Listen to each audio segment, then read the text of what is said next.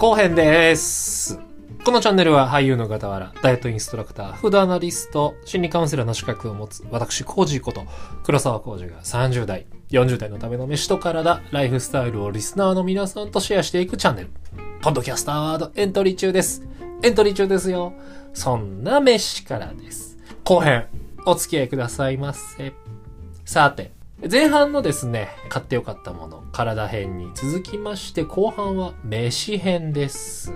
今回は私、コージが買ってよかった、マジでっていうブーツをですね、飯編と体編でお送りしております。で、たびたび注意なんですが、まとめた方がいいと思って概要に Amazon の欲しいものリストのリンクを貼ってありますが、あくまでリストですね。住所とか登録してないんで、買えないし、送れない仕様になってます。はい。買えるんですけれど、ご自分のカートに入るだけですからね。これちゃんと自分で買ってます。持ってますんで。でね、アフィリエイトでもございません。アフィリやるほど僕は器用じゃないですから。はい。えーそこだけご注意くださいませ。というわけで、後半の名詞編です。名詞編。まあ、いろいろです。いろいろですよ。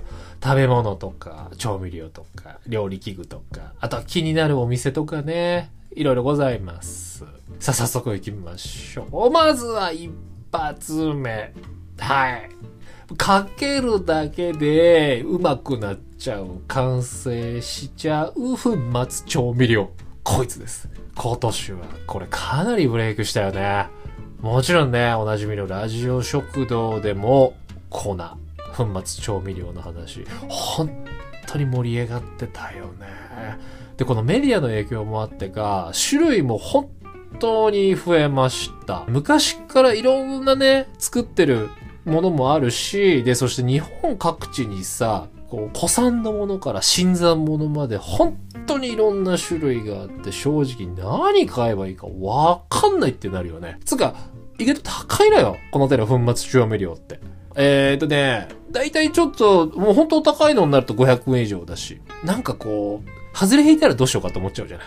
言うても500円ってね、500円、600円でそこそこですから。ってなってくると、やはり、マキシマムはまあ外さないよね。まあベタになっちゃうんだけど。だってやっぱうまいんだもん。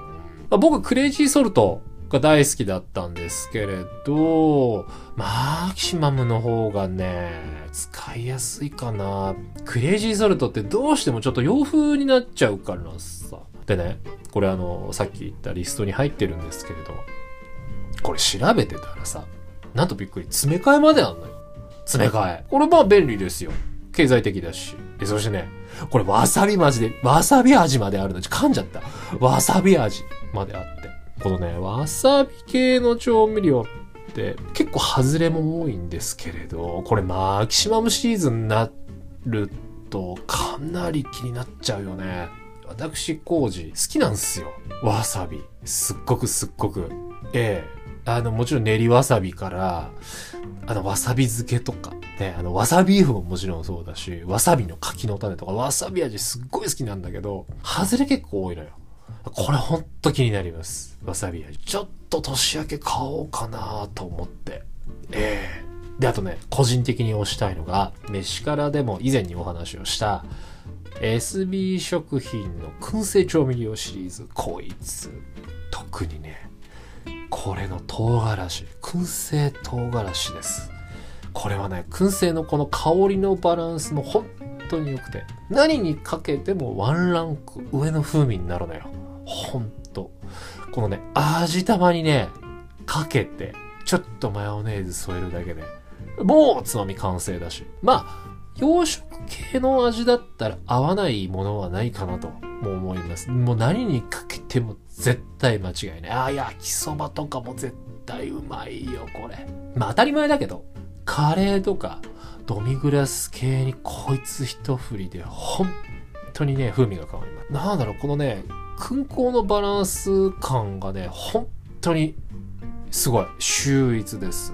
うん、なんか、取ってつけたような、ああ、燻製の香り、こう、燻蒸液の香りっていうのではないんだよね。さすが、さすが SB 食品さんですよ。本当に完成度高いです。ぜひお試しください。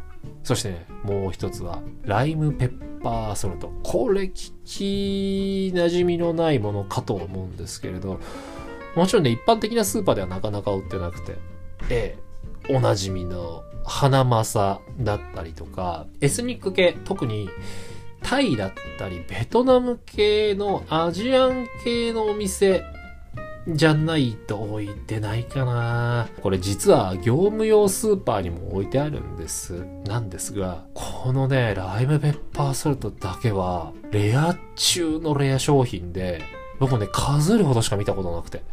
多分ね、2、3ヶ月に一遍ぐらいの入荷なんじゃないかな。これしかもすぐなくなるの。すぐ。もうね、あ、売ってる、あ、じゃとりあえず2本だけ買っとこうって言って翌日行ったら、もう棚空だからね。誰が買ってんだろうと思う。それだけ、まあ多分一部の人には熱狂的な人気なんだろうね。ほんとすぐなくなっちゃう。で、これは文字通り、ライムの風味、酸味とブラックペッパーと、あとは旨味調味料が効いているんだけれど、これがね、ただの柑橘系の塩なんでしょっていうのとはやっぱ違うの。本当に。これもまあバランスが取れてて、えー、やっぱね、サラダだったり、マリネ。あとは、豚肉とか鶏肉みたいな、ちょっと淡い味のお肉。そしてもちろん魚もそうなんだけれど、これのね、グリル、焼いたのに添えて食べると、ほんと最高です。これかけて焼いちゃうと、風味飛んじゃうから、焼き上がったものにこれをかけるか、えー、お皿の脇にちょっとね、これをパラパラっと振りかけて、それにつけて食べるか。でそうやって食べるとね、風味が落ちなくていいです。でね、おすすめはこれに、僕はね、レモン汁とか、ナンプラーを合わせたタレ。これはエスニック好きならたまらん味よ。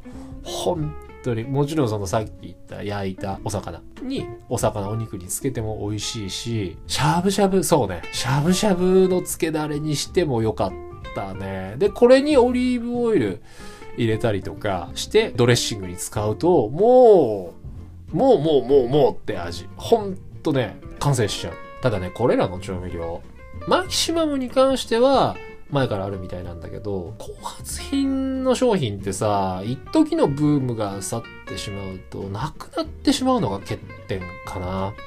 うん。いや、ほんと仕方がないんだけどさ、でね、アマゾンとかで調べてる、見ると売ってたりはするんだけれど、やっぱこれね、転売屋の人なのかな？が、ものすごい法外な値段でに釣り上げてたりするのよ。うん。え、この調味料1本、え、500円？みたいな。いや、スーパーで100円切ってたりするんだけど。それもザラにあったりするんで、買い占め、うん、っていうのは良くないんだけれど、ああ、これなくなっちゃいそうだなっていうのはね、やっぱり2、3本ぐらいはね、確保した方がいいかもしれない。うん。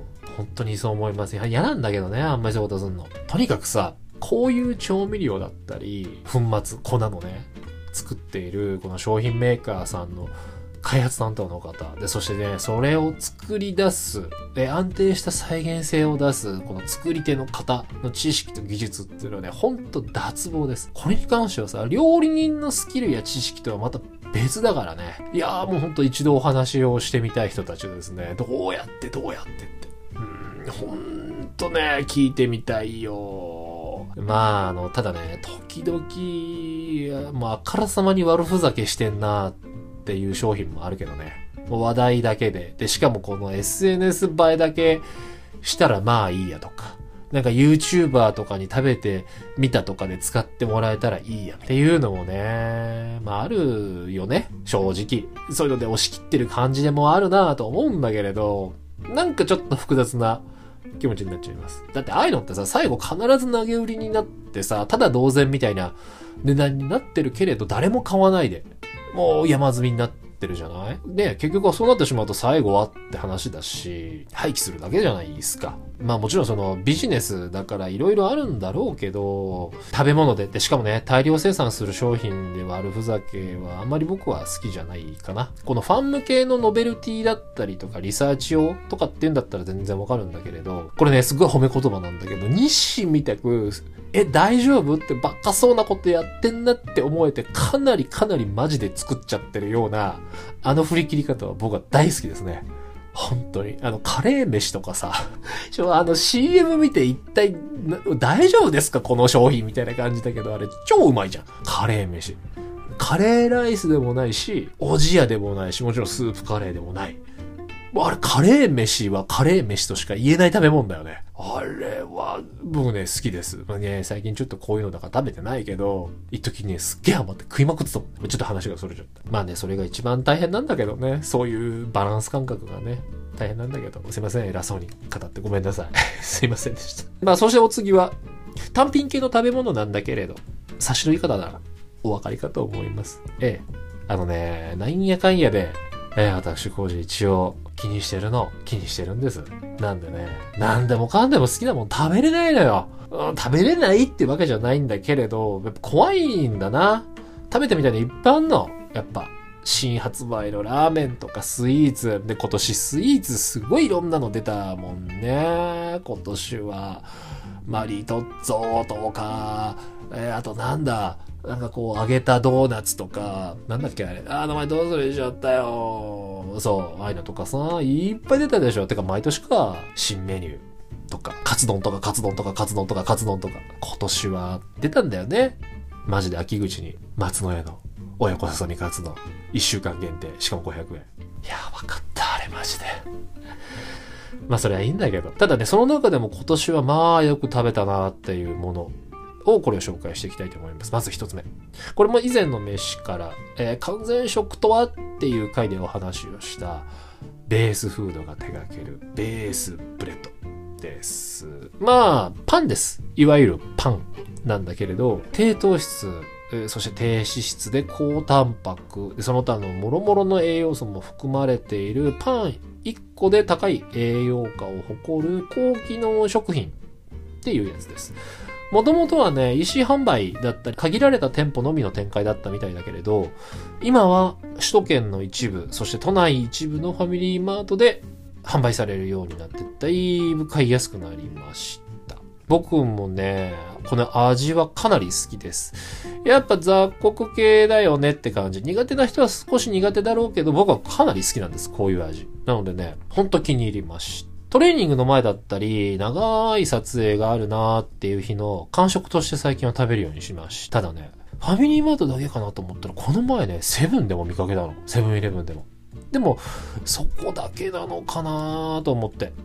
なんかオーナーさんとかが独自に仕入れたのかなと思って。他のセブンでは見かけてないないからね。まあ、来年は、どうなんだろう。もっともっといろんなところで展開して、いきそうな匂いがプンプンプンプンします。はい。ってなってくると、いろんな競合も出てくるからね。今はまだ、このベースフードさんのベースブレッドだけだけど、いろんなところが参入するとさ、ちょっと楽しみだよね。もっと買いやすい値段だったり、もっと美味しかったりとか、もっと手に取りやすくなったりするから、すごく楽しみです。はい。まあ実はこの完全食、高機能食品、今いろんなメーカーが次世代のそういったものを開発するのに今、かなり躍起になってる、盛んになってるそうなので、本当楽しみっすね。ぜひ、よろしくお願いします。頑張ってください。そして、お次も、この高機能系の食品なんですが、さっき話した日清のカップヌードルプロ。これですよ。これ、もう今年のいつだろう夏前ぐらいかな？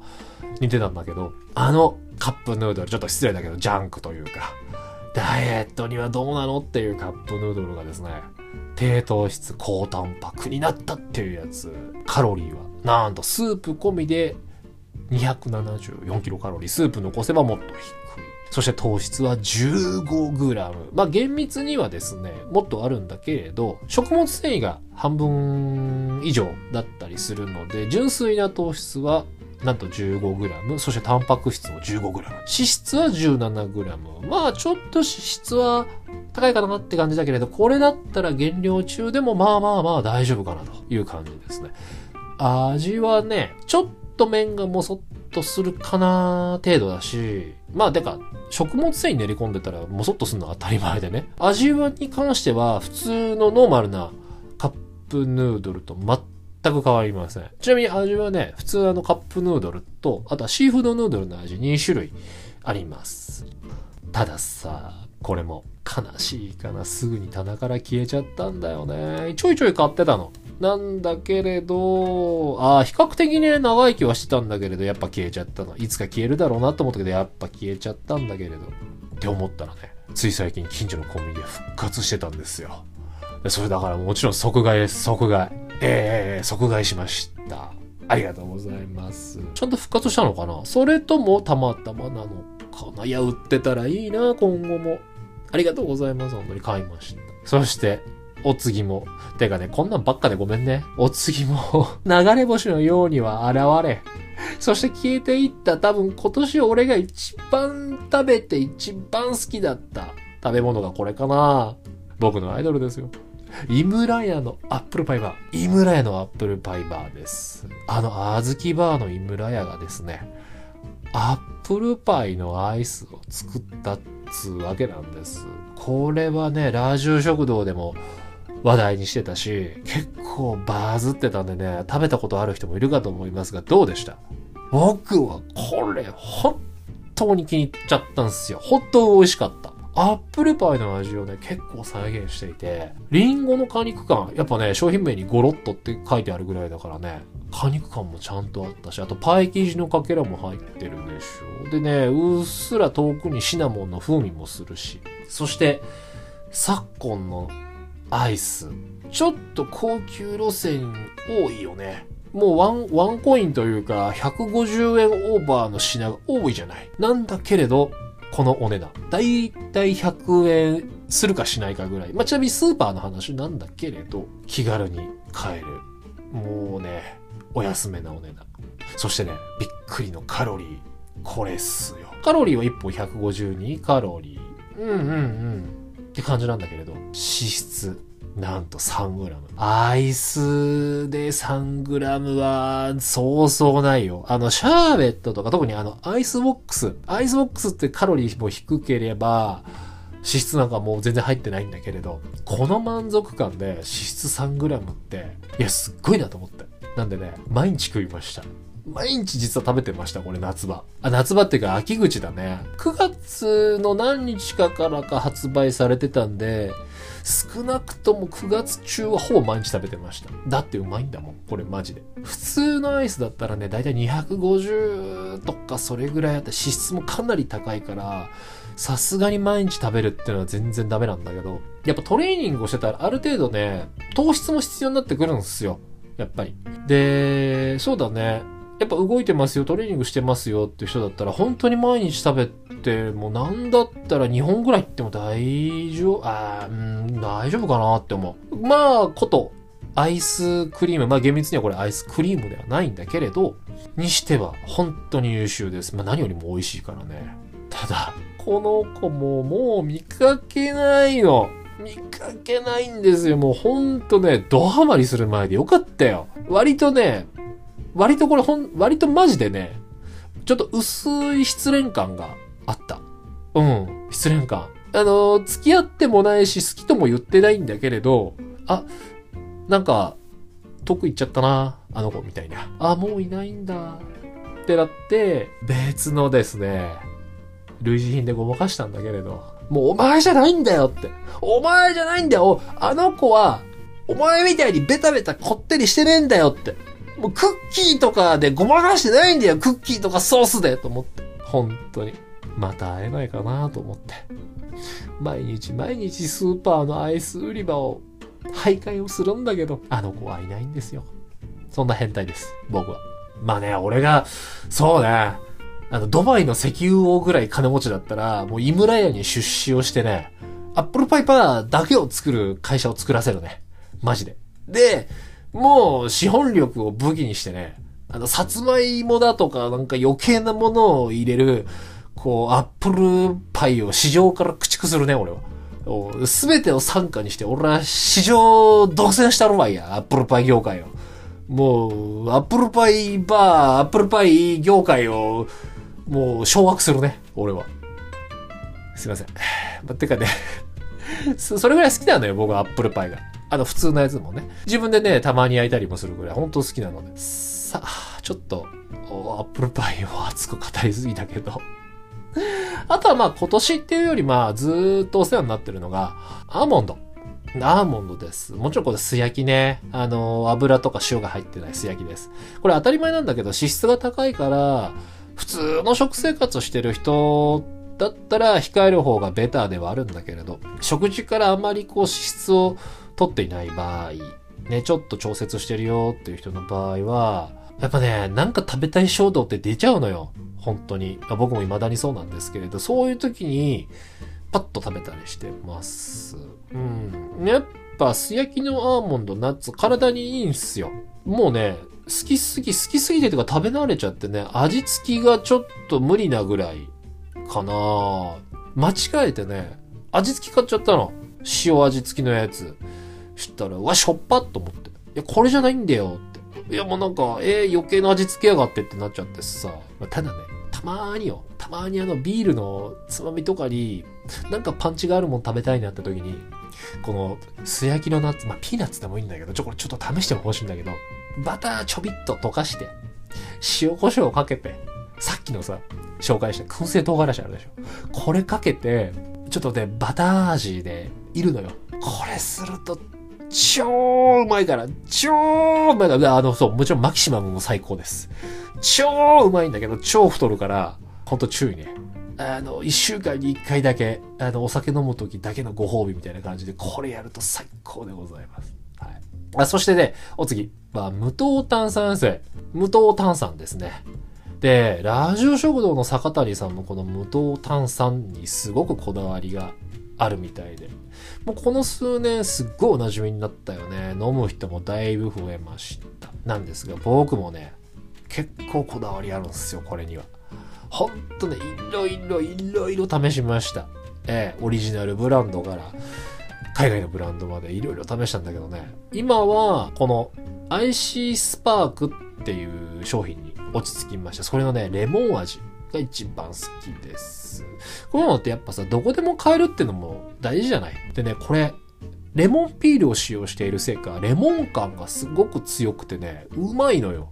マジで。で、まあ、さすがにね、冬は飲む本数減るけれど、冬は、これね、常温で飲んでます。冷え性なんでね、というか、真夏以外は大体飲み物を常温で飲むようにしてるかな。やっぱ良くないみたいっすよ。うん。あの、女性でそういう飲み方する人多いじゃない。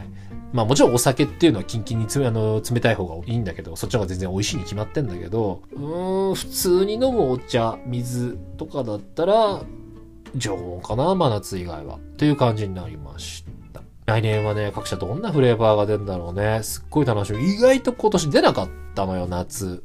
なんかこう、ガチンと出てくるかと思ったら、あ、あれ？今年なんもないの？って感じで。あのね、ウィルキンソンのライムとね、あと紅茶のフレーバーっつうのがありましてね、好きだったなまあこれもすぐなくなっちゃったらもうほんとなんだよシーズナル商品ってみたいな。もうって感じなんだけど、まあしょうがないよね。なくなっちゃったの。ほんと僕はね、無糖炭酸とコーヒーがないと生きていけませんのでね。はい。そして、最後。これは調理器具ですね。これもまあ、今年買ったっていうよりはもうずっと僕が愛用してるものなんですが、これも必須です。鶏胸肉ラバーとしてはね、やっぱうまい鶏肉食べたいじゃん。まあ正直言ってしまうと、ね、しっとり系もパッサパサも僕はどっちも好きなんでどっちでもいいんですよ。なんだけれど、ただ大量生産したいんですよ。いっぱい食べるから。毎日食べるから。ってなってくるとやっぱちまちまちまちま焼くわけにはいかないので、そこでね、使えるやっぱこの便利アイテムが、まあ、以前から話している低温調理。低温調理器ですね。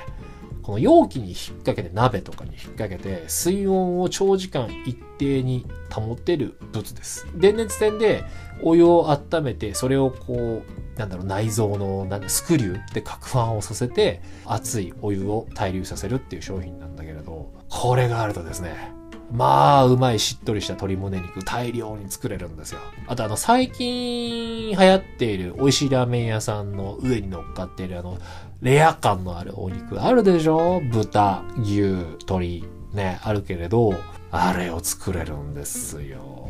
とはいえまあ、肉くらいかな肉をいじるぐらいしか用途ないかなまあ一応魚とかでも美味しいんだけれど、低温調理したマグロとか。もうあるんだけどやっぱお肉かな出番がない人は出番ないかもしれないけどね。ほんとね、注意点としてはね、レアが好きっつって、この温度だったり時間をすっごい適当にしちゃうとお腹壊しちゃうからね。これ、クロート向けです。実際問題ちゃんとそういうの調べてなかったり、衛生管理できてない人がこれ作って、食中毒を起こすケース、ちょっと増えてきたらしいんで、はい。これは、その辺にほんと気をつけましょう、やるのでも。で、そしてお次は。これもね、以前の飯から話した。和平フレーズのグリルパン。こいつですよ。これまたね、まあまあまあ、話したんだけれど、和平フレーズっていうメーカーがあって。で、これいろんなね、鍋とか、鋳造品とか、をリリース、あとね、ハーガー作ってるっつったかなをリリースしていてですね。で、僕が気に入っているのは、この魚焼きグリルに入るグリルパンなんですよ。でね、あの言葉だけで説明するとだからってなっちゃうんだけれど、これね、深さがあるの。深さが。だからね、しかもね、蓋もできるんですよ。パコッと。これでね、パエリア作っ超うまかった。本当に。やっぱね、パエリアはね、アルデンテかつ、このね、表面は、ちょっとこう、なんだろう、直火に当てて、ドライにパリッとしてなきゃね、やっぱうまくないっすよ、パエリアは。でね、先日作ったローストチキンのこの受け皿にも、この和平フレーズのグリルパン使ったんだけれど、いろいろね、レシピで肉とか野菜突っ込んで、マキシマムかけて、グリルに突っ込んでバーンって焼くだけでおしゃれつまみになるしね。これほんとこういうのあるとね、ちょっと広がります。あ、ただね、こういう作り方すると途中で水分すっごい実はシャバシャバシャバシャバ出てくるんで、これ水分捨てましょうね。結構ね、いろいろ見たら、突っ込みすぎて、もうシャバシャバのぐったぐだになってる、全然グリルじゃなくて蒸し料理になっちゃってるんだけれど、えー、グリルって言い切ってるレシピを参見しました。はい。それはちょっと蒸し料理だし、せっかく香ばしい風味なくなっちゃわねって思ったんでね、えー、もしこの話覚えてる人がいたら途中で水分一回捨てましょう。あ、あとね、こいつ蓋もできるから、これでパン焼けるからね。魚焼きグリルでパン焼けます。ちょっと本格的なのは厳しいけれど、けれどけれど。これね、ちょっといろいろアイディアで広がるんで、これおすすめです。本当にリーズナブルだしね。まああとはね、うん調理器具で言うとエアフライヤーとか気になるものもいっぱいあったけど、これ以上狭いキッチンに物を増やせないなと。本当に。ラジオ食堂で話したゆで卵スチーマーも、うん、鍋でやっちゃうしなあ、あとね。でもね、焼き丸。焼き丸は欲しいね。はい。焼き丸欲しいです。はい。橋場さんどうすか？焼き丸。買いました？え、そろそろ飽きてるはずなので、焼き丸ください。もうね、まもう誰でもいいや。誰でもいいから焼き丸とプレステ5をください、僕に。まあ、あとはですね、ほんと今年行きたいなーって思ったお店が、まあ僕の大好きな鳥貴族。鳥貴族が新業態を作った鳥貴バーガーのお店。東京は大井町にしかまだないんだけれどね。ここも本当に美味しそう。てか行ったら俺多分ね、なかなか来れないからっつって。絶対ね、二つ三つ、まあ三つは買うね。3つ買っちゃうのが目に見えてるからさ。だからやっぱなかなか行かないんですよ。行きづらいんです。お察しくださいませ。はい。来年もいろいろなお店、そして新商品が出るんでしょうね。うん、来年こそはちょっと、もうちょっとこう気を緩めていきたいんだけれど、どうなるか。というわけで、年末にこのベッタベタなお題、今年買ってよかったものを体編、そして飯編と分けてお送りしてきました。去年、そして今年もですね、いろいろあって家で過ごす人、健康、そして体のことについて少しでも考える人がほとんどだったかと思います。僕は本当まさにそれで、今まではね、ずっと飲みだったり、遊び、そして無作為に食べちゃうばかりだったんですけれど、こういう買い物をして、それらが自分だったり、そして自分の普段の生活のリズムにフィットした時に、すごくとまでは言わないけれど、やっぱちょっと生活の質を上げると、とまでは言わないんだけれど、新しい習慣づくりに何か役に立ったりするかもしれません。そしてね、些細なことでも新しいポジティブな何か知識でも行動でも取り入れていくと、やっぱり生活に張りは出るんですよ。これはちょっと研究でも明らかになってるんですけれど、まあね、ちょっと偉そうなことを言ってしまったんですが、まあ僕的にはね、結局一番テンション上がったのは、なんだろう今年。やっぱスニーカーかな。スニーカーとウェアだね。あの、運動する時のウェア。あとね、もちろんスピンバイク。はい、この3つですね。いや、まあテンション上がりました。やっぱね、運動する時ってね、未だに僕はテンション、ふーんってなるの。だけどやっぱそういう時にね、こう気合を入れられるモチベーションが高くなるツールがあるとね、人それぞれだとは思うけれど、なんとか踏ん張れたりするものなんでね。はい。ほんとスピンバイク。ね、運動しなきゃ、とりあえず気軽に。で、まあまあスペース確保できるぞって人は、これマジで買って損ないと思います。でね、これほんといらなくなったらね、そうそうそう、おすすめはね、ジモティ。うん。まあ、てかジモティで買ってもいいかもしれない。ジモティで売ればいいのよ。あの、メルカリとか送料半端ないじゃない？でもジモティだったら取り来てって言えるから。はい。いざとなったらジモティで。どうぞ。まあ、痩せてよかったというか、今年も維持できて本当に良かったです。体とメンタル。まあ途中ね、乱れたりはしたけれど、本当良かったなと思います。とね、問題は来年の今頃も、このメンタル、マインド、体、維持できているか、本当にそれだけです。本当にそれだけ心配。うん。ここまでやってさ、ここまで偉そうになんかわけわかんないこと語ってて、これでリバウンドしちゃったら完全にアホだよね。正直。アホ認定されるのと、まあ、その辺もリバウンドだよね。アホ認定されるのと、よっぽどこいつ乱れたんだなって、よっぽど何かあったんだなって、よっぽど集中力切れちゃったんだなってなっちゃうからさ、いつも聞いてくれる。あなた。あなたには、え、大丈夫かこいつって。なっちゃうからね。本当に。というわけで、2021年もあと2週間足らず、飯からはあと何回 更新しますかね。ちょっと年末らしい企画がまだ思いつかないんだけど、良い年末をお過ごしくださいなんて言いたいんだけれど、オミクロンさんとかいろんなストレス性犯罪もちょっと増えてきたんでね、そういうのが気になるし。まあ、とにかくですね、えー、まだまだいろんなみんな予定があるかと思いますけれど、少しだけ、少しだけ気をつけながら楽しみましょう。乱れちゃうしね、何よりも。ああ、そしてね、これほんと大事なこと。最後、サンタさんがいるんだったら、僕にプレイステ5ください。マジで。あ、いやいやいや、えっ、ー、とね、抽選だな。くれとは言わないから抽選当たりますように。マジでお願いします。そんな感じで、前半後半に分けてお送りしてきました。まあ長くなっちゃったけれど、今回もお付き合いどうもありがとうございました。それではまた次の飯からで、良いお年を過ごしください。バイバイ